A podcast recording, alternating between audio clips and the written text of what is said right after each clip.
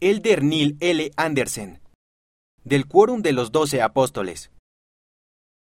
El trayecto personal de un hijo de Dios. Toda persona que viene a la tierra es un hijo o una hija de Dios únicos. Nuestro trayecto personal no comenzó al nacer. Antes de nacer estábamos juntos en un mundo de preparación donde recibimos nuestras primeras lecciones en el mundo de los espíritus. Como hijos de Dios que guardan los convenios, amamos, honramos, nutrimos, protegemos y recibimos con alegría a esos espíritus que llegan del mundo preterrenal. El presidente Gordon B. Hinckley dijo, El aborto es una maldad que está arrasando la tierra. Compartamos nuestros sentimientos profundos sobre la santidad de la vida con quienes toman decisiones en la sociedad.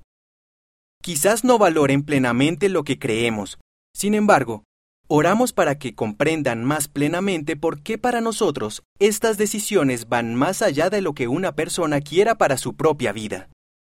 Testifico que su propio trayecto personal como hijos de Dios no comenzó con el primer soplo de aire de esta tierra que entró a sus pulmones, y no terminará cuando tomen el último aliento en la vida terrenal.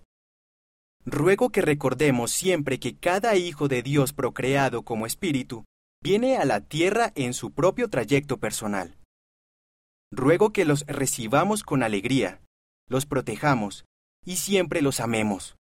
Al recibir a estos preciados niños en el nombre del Salvador y ayudarlos en su trayecto eterno, les prometo que el Señor los bendecirá y derramará su amor y aprobación sobre ustedes. Mira el discurso completo en conference.churchofjesuschrist.org.